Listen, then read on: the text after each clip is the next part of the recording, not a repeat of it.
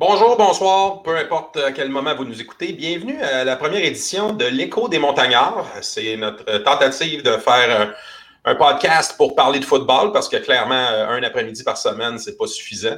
Euh, j'ai avec euh, moi euh, Tam et François MDM Mathieu, que vous reconnaissez évidemment de ses célèbres entrevues d'après-match sur le terrain. Lui aussi avait besoin de parler encore plus de football, donc on se réunit pour le faire. Euh, on va essayer de produire des petites vidéos comme ça le plus souvent possible, mais euh, on vous invite à faire des commentaires sur ce qui vous intéresse et ce qu'on pourrait ajouter au fur et à mesure. Donc, c'est un peu l'intérêt de faire ce balade. On est dans la semaine euh, suivant la victoire, peut-être surprise, hein, qu'on pourrait dire, de Concordia sur les Carabins dans le match d'ouverture local. Donc, on va parler de ça, on va parler de la semaine d'activité, mais on est aussi dans la semaine qui nous amène au premier face-à-face Montréal-Laval, au PEPS, parce que oui, je vais appeler ça le PEPS euh, jusqu'à ma mort. Euh, ce samedi, corrigez-moi si je me trompe, ce samedi euh, à Québec. Donc, on va en parler rapidement pour essayer de faire un petit game preview de tout ça. Donc, retour sur le match de vendredi dernier au Sepsum. C'était le match d'ouverture local des Carabins contre les Stingers de Concordia. je vous le donne en mille. Le match s'est terminé 31-28 pour les Stingers une surprise parce que Montréal était euh, attendu comme euh, largement favori dans ce match-là. Euh, petit résumé, dans le premier quart, Montréal prend les devants, un toucher de Dosso, un, catch de Fisk. Donc là, on a déjà deux touchés de la part de Sénécal à ses receveurs. On est 17-0 après le premier quart. Donc tout baigne pour les Bleus, tout va bien. Euh, on poursuit le deuxième quart. Cette fois-là, on a Olivier Roy de Concordia qui mène une charge à Jalen Greaves qui ramène le score 17-7. Euh, ça se resserre juste avant la demi avec un placement de trois points d'Andrew Stevens. Et là, soudainement, on arrive à la demi. Le 17-0 vient de devenir un 17 à 10. Retour de la demi. Euh, échappé, recouvré de Farinakio. Je ne le, connaissais pas, lui. On va peut-être en parler un peu plus. Ah, hein? une, de nos plus belles recrues. Une de nos plus belles recrues. Ben écoute, il ne fait pas mentir. Un beau toucher euh, défensif. Mais avant la fin du quart, ben, on a encore une fois euh, Olivier Roy à Jeremy Murphy qui ramène ça 24-17. Un autre trois points euh, par le placement. Et là, tout s'écroule à la fin du quatrième. Deux touchés consécutifs de Concordia. Murphy encore une fois. Alessandrini encore une fois d'Olivier Roy pour un beau total de 31-28 euh, Concordia. Euh, je n'étais pas au match pour cause de, raisons personnelles, de championnat de Balmol. Désolé, priorité aux bonnes places. Euh, mais, Tam, François, vous y étiez. je vais commencer avec Tam. Qu'est-ce qui s'est passé? On, avait pris le momentum. on avait bien parti le match. Mais la défensive a commencé à donner toute la petite zone, les passes courtes, et on a manqué beaucoup de plaqués qui se sont transformés en de gros jeux euh, sur des petites passes courtes. Donc, euh, j'espère qu'on va régler ça parce que ça pourrait faire mal dans le futur. Il y a aussi la, blessure euh, de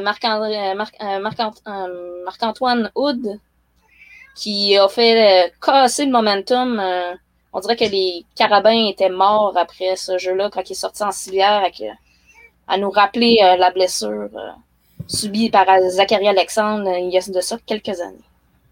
Tu vois, tu vois moi, je semble mettre la, pas la faute, mais sur la défensive. Tu vois, moi, je, le vois sur le contraire. Je pense que c'est l'attaque que, qui a causé la défaite. Je m'explique parce que après, après le premier quart, c'était 17-0, vous l'avez vu, là, ce quart-là, il venait de finir à 17-0. J'avais l'impression qu'on était déjà à la demi. Mais je ne sais pas si vous vous souvenez, mais le premier jeu, c'était une course de Redjan Giro. C'était le retour de Redjan Giro. Les trois premiers jeux, si je me souviens, c'est des jeux au sol. J'ai l'impression qu'on avait designé cette partie-là pour que ça joue au sol complètement. On avait le, plan le plan offensif, c'était le sol. Ça n'a pas été long que Ridjan s'est blessé, quand tu ne vois pas de ballon depuis un petit bout. Puis, aussi bon soit Beaulieu, c'est pas Ridjan. Beaulieu, c'est un, power forward, là, il rentre dans le tas, c'est pas la petite course dans le côté. Puis après. Efficace dans un mélange, mais pas 100 de la même affaire. Exactement. C'est lui qui va défoncer pour faire mal à une défensive. Les patates, c'est bon, mais il faut t'équilibrer ça avec autre chose, right? Exactement. Bien qu'il soit le meneur au Québec en ce moment pour les verges. Il, y a le meneur tout simplement parce qu'il n'y a aucun jeu au sol dans aucune des équipes. oui, il n'y a aucune des équipes, c'est épouvantable. Je reviens à, mon, à, pourquoi je vous dis que je pense que c'est l'attaque. Après coup, là, le centre partant des, euh, des, des, Carabins est tombé au combat aussi. Marc-Antoine euh, Lemay n'est pas là. C'est Sévigny qui a pris la place très bon. Mais il y a un autre line qui est tombé avant le troisième. Et là, ça allait super bien. Puis là, tu as comme. On dirait que l'offensive, c'est un petit peu assis sur leur, euh, leur stake. Et là, on est tombé sur des twin out, twin out, twin out, twin out. ça, ça taxer la défensive de façon débile. Puis il était constamment, constamment sur le terrain.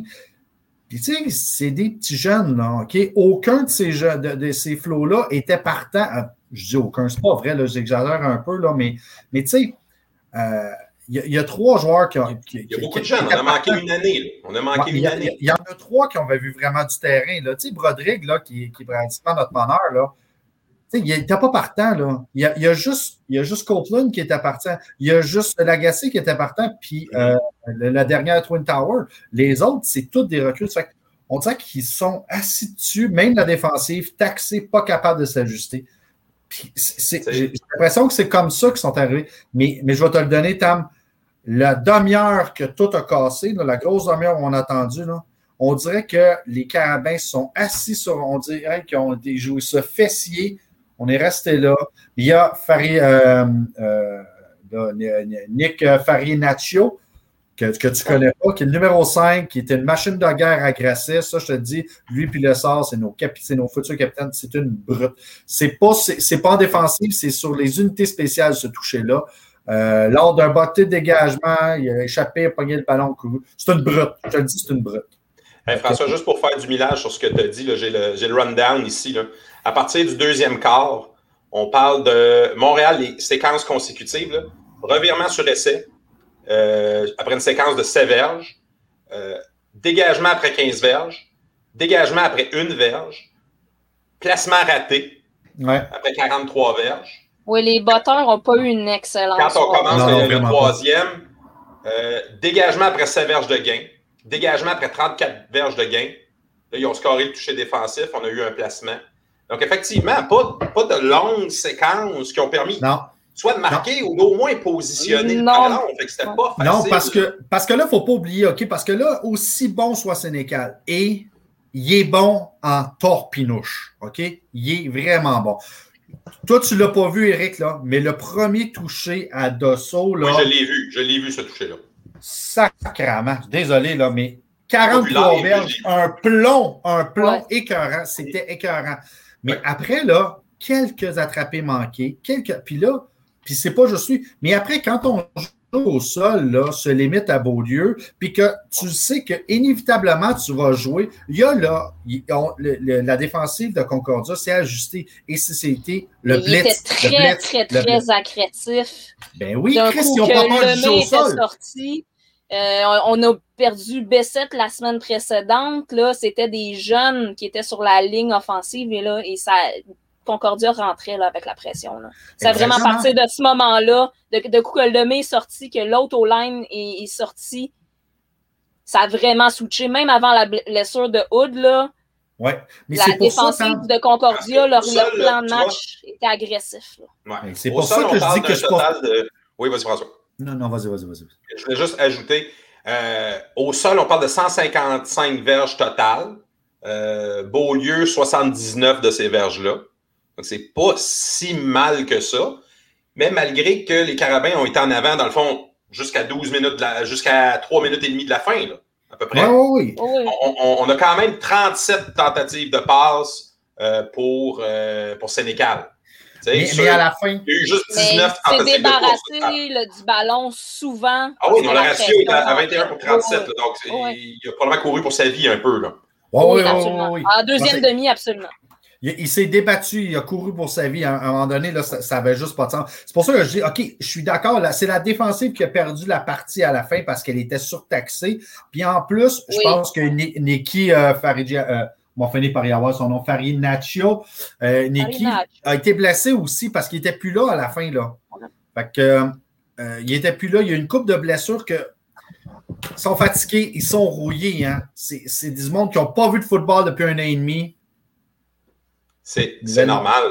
Euh, ça m'amène sur Oui. Mais, attends une minute, je vais donner, par contre, je vais donner beaucoup de crédit à, Concordia. Dans le game preview que j'avais écrit, j'avais dit que euh, avec le retour de Murphy, euh, là, Concordia se ramasse avec trois receveurs tout étoiles. Murphy, c'est une machine de guerre. Ça il, nous a toujours fait mal. Il nous a ben toujours fait mal, Murphy. Ben oui. Puis leur, leur corps arrière. les deux dernières drives là aussi. Ben c'est ça. C'est exactement ce qui est arrivé. Tu sais, ils sont pas venus la En temps normal, là, les Carabins n'auraient pas dû perdre cette partie-là. OK? On est d'accord. Mais il faut jouer dans le mental de des petits jeunes qui ont fait longtemps qu'ils n'ont pas vu du football. Pas, Et la défensive de Concordia s'est ajustée aussi en deuxième demi. Totalement.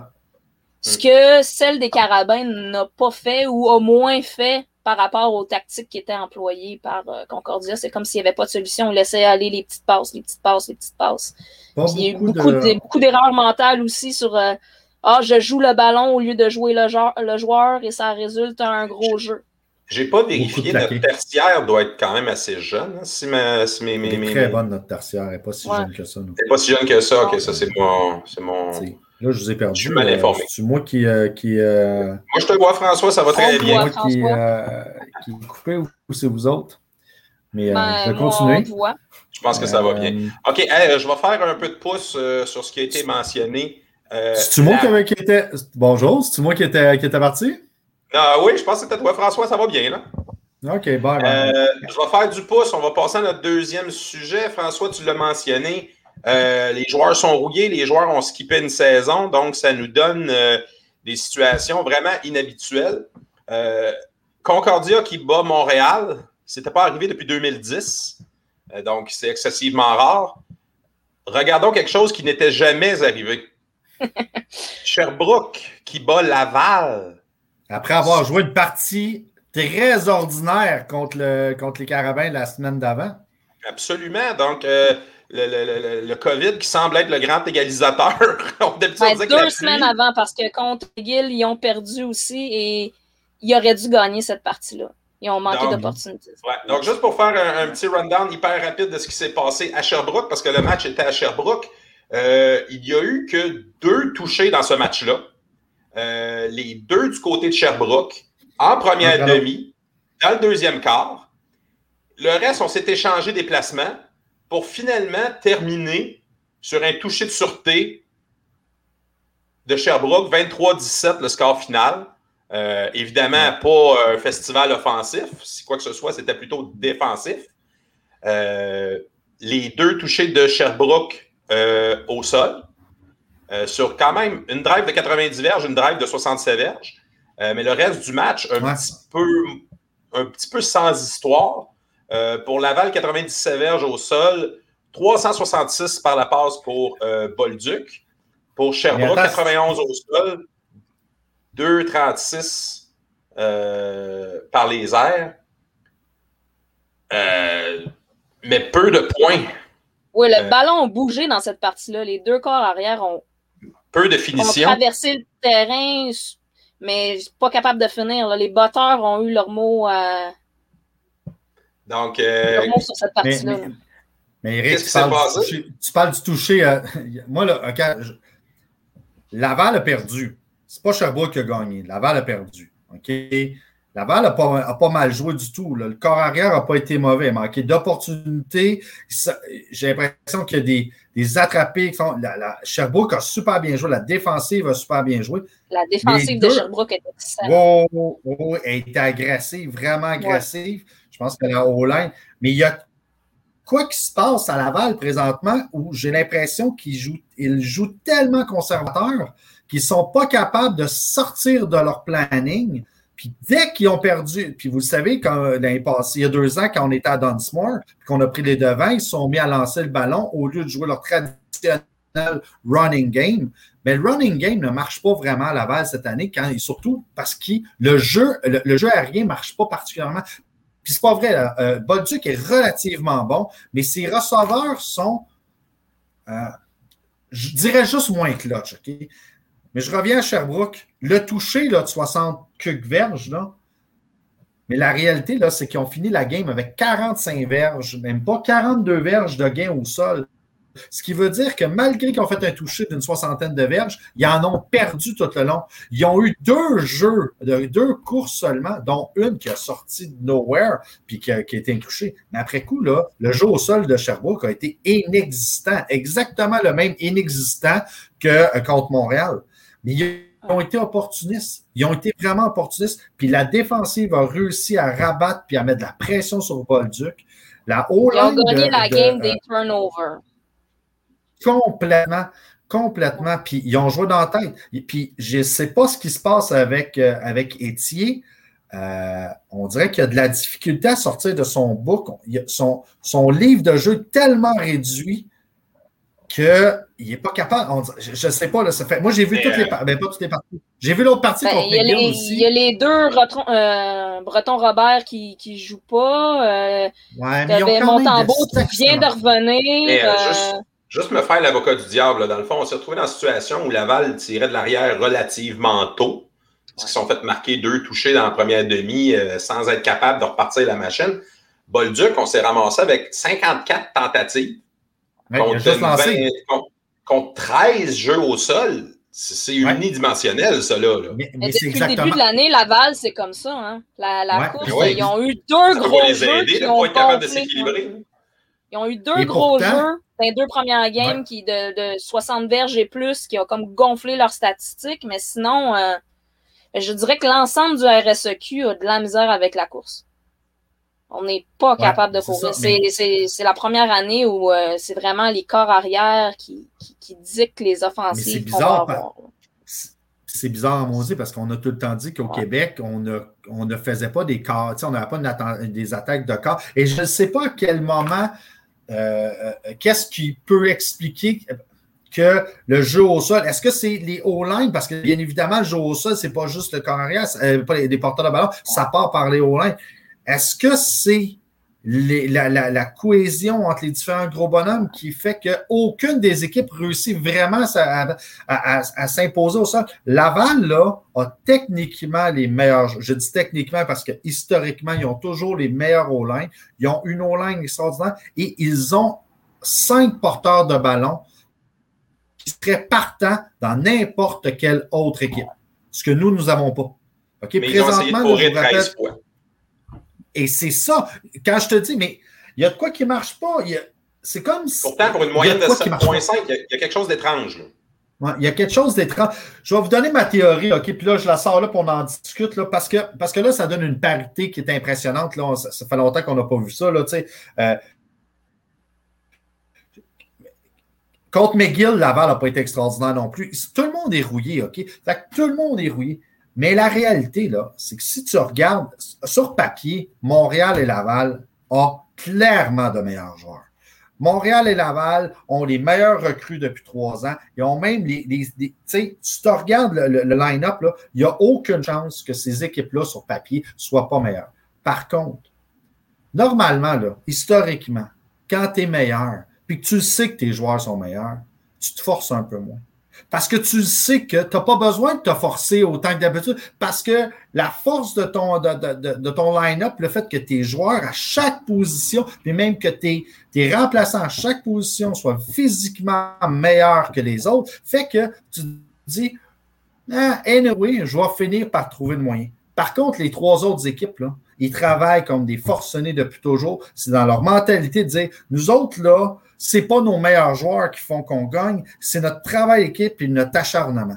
Bien, quand tout le monde est rouillé puis que tu pars tout le monde la même égalité, ben, ben ceux qui sont habitués de travailler fort et de s'acharner, ben, ils arrivent au même niveau que ceux qui sont aussi bons, mais qui sont un peu plus lâches parce que normalement, il se fie. Alors, ça, c'est ma théorie. Je te dis juste que euh, c'est l'impression que j'ai. Laval est, est méconnaissant parce qu'on dirait qu'il n'essaye rien. Montréal, le jeu d'adaptation des deux dernières games, eh, on dirait qu'il se fie trop au fait on a les meilleurs joueurs.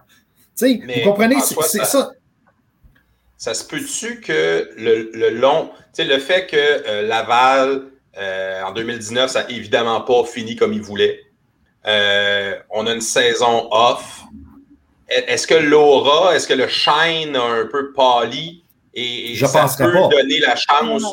Aux autres équipes de dire OK, ta minute là, on a une chance. Là. Parce que la, la confiance, l'espoir, ça peut aller loin.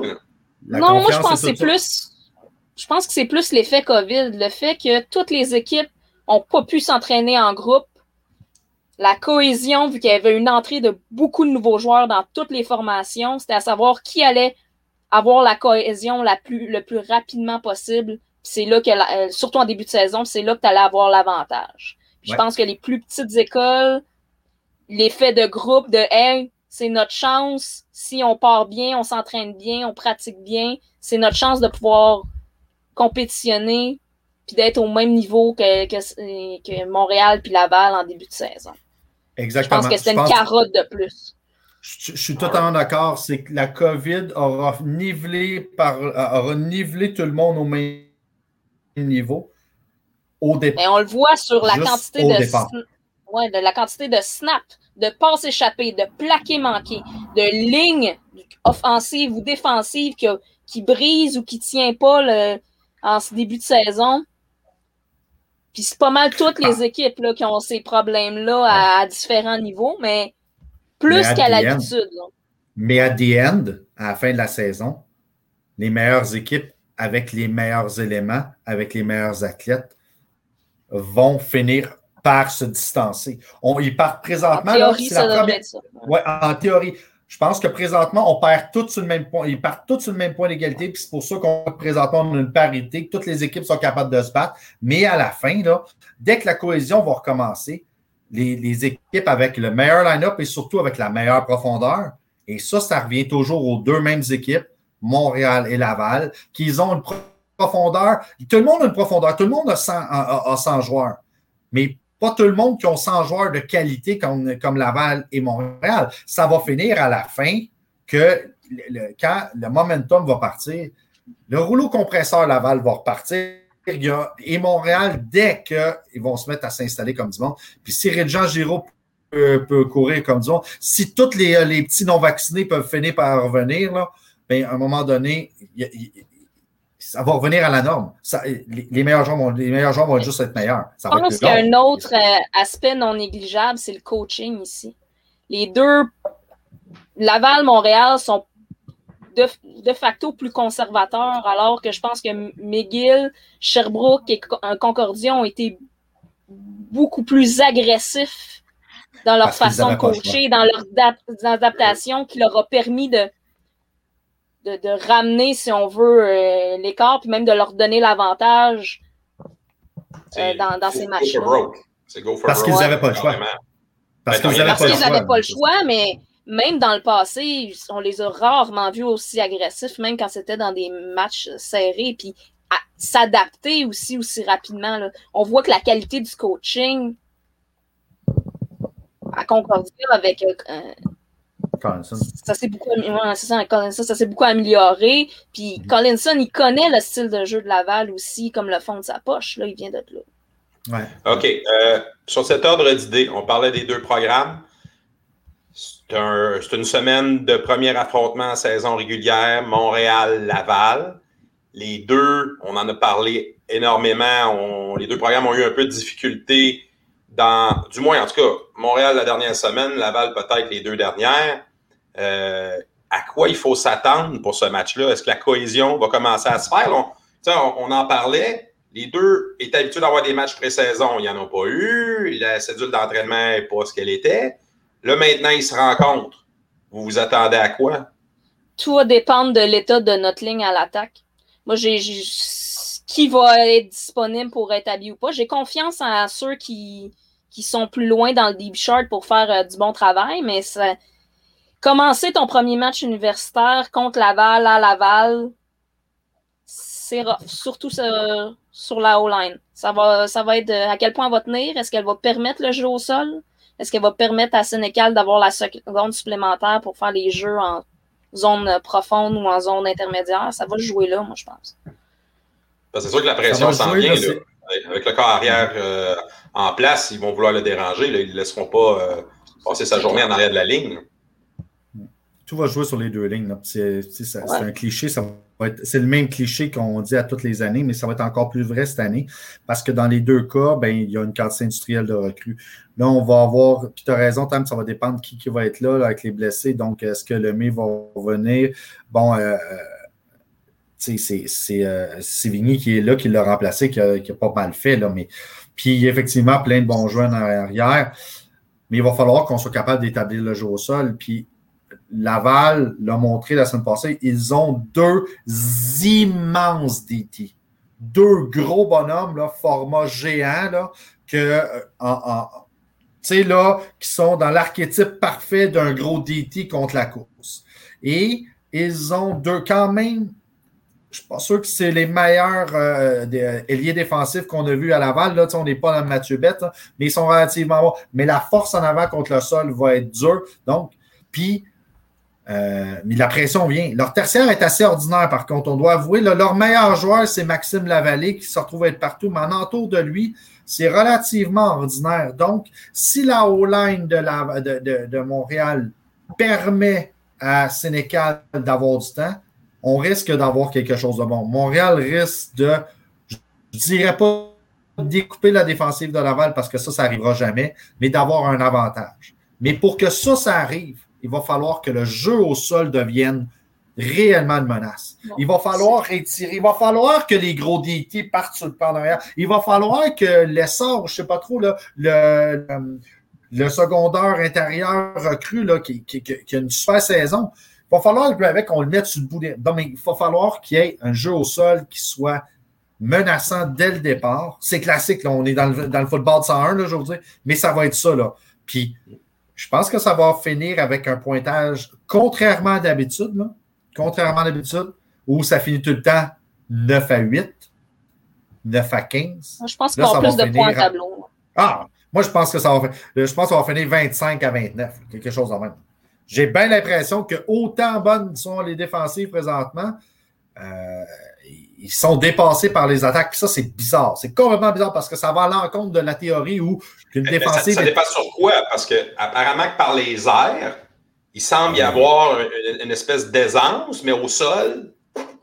Et, historiquement, les matchs où euh, Montréal a eu du succès contre Laval, c'est quand on réussissait à trouver cet équilibre-là. Il fallait avancer au sol, garder la ligne là, mais il fallait que le jeu aérien fonctionne aussi. C'est quand on était unidimensionnel que là, ça finissait 9 à 8, puis on était tout le temps du côté perdant. Exactement. Regarde ce qui est arrivé la partie à Sherbrooke, Montréal-Sherbrooke. On a eu une offensive ultra balancée et ça, ça même si euh, on n'a pas gagné énormément au sol, mais on gagnait tout un 6, 7, 8 verges. ça, c'est la force de Laval aussi. Là. leurs gros porteurs là, gagnent toujours 6, 7, 8 verges. Là. Tu sais, là, cette année, là, ils ont, on dirait, ils en ont eu un, là, je pense, de la première game, là, ou la deuxième, je ne me souviens plus, là, qui ont eu, euh, ils ont eu un porteur en, fin, de, en fin de partie qui s'est mis à courir puis gagnait des 15 verges. Dans les deux premières parties, c'est arrivé. Ouais. Nous autres, on n'a pas. le Bertrand Beaulieu ne partira jamais sa, sa go. Il y a d'autres, là, ben, même là. Ben, il y a Giro euh, s'il revient dans le line-up, mais je ne sais pas à quel point sa blessure euh, du dernier match va le tenir longtemps à l'écart. C'est plate parce qu'on avait de super recrues euh, côté running back, mais la COVID et le passeport vaccinal aura réduit notre, notre backfield de moitié. Fait qu'à quoi s'attendre? Moi, je m'attends à une partie je m'attends à une partie offensive et euh, je m'attends à ce que euh, le jeu aérien avait, mais ça va marcher seulement si nous autres, notre, ligne offensive est capable de marcher.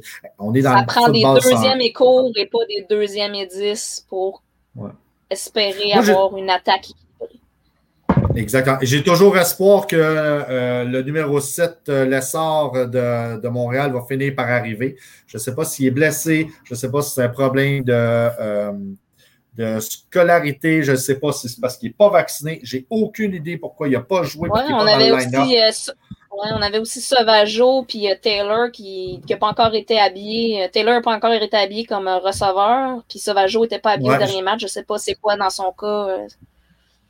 je ne sais pas, mais. loin du line-up.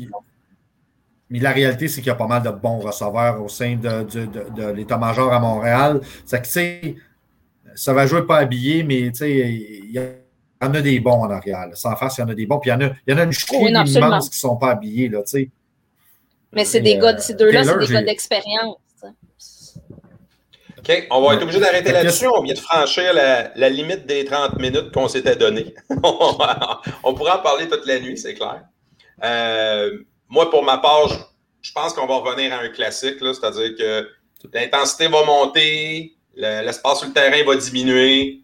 Euh, j'aimerais ça avoir un match comme tu as dit, François, mais mon expérience me dit qu'habituellement, c'est pas ça qu'on On verra. C'est ça l'intérêt de, voir la game. Mais ah, tu vois, là. Mais t'as raison, ça se peut très bien. Euh, l'historique entre eux autres est trop forte. C'est ce que je me dis. mais peut-être que là, moi qui contrairement, contrairement aux offensives, c'est peut-être moi qui est trop conservateur à ce moment-là. Peut-être ça qui arrive. Euh, statistiquement, tu as raison. Hein? C'est rare. Euh, c'est rare, les, les ultra offensif. Euh, ah ouais, c'est ça. C'est le run and gun Montréal-Laval, on n'a jamais vu ça. Là. Mais... C'est des games de botteur. Pourquoi pas? Des, de dernières minutes, de dernière séquence habituellement. All right. Donc, euh, c'était notre. J'espère que ce ne sera pas une game parce... J'espère que ce ne sera pas une game de botteur parce que les nôtres sont riches. ouais, la jeunesse. Hein?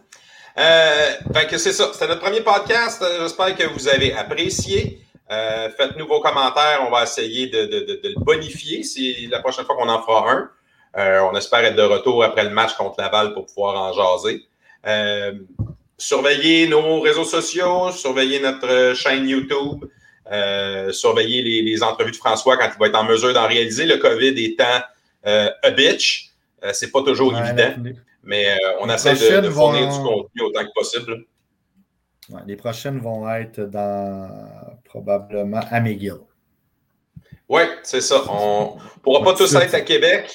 Euh, c'est pas évident, encore une fois. Juste avoir des billets, félicitations à ceux qui ont réussi à s'en procurer.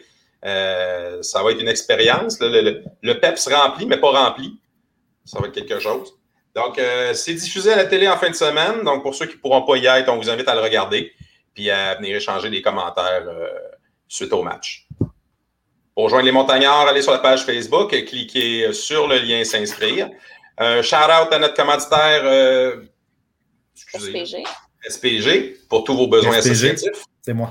Tes euh, pour tous vos besoins en gestion d'association.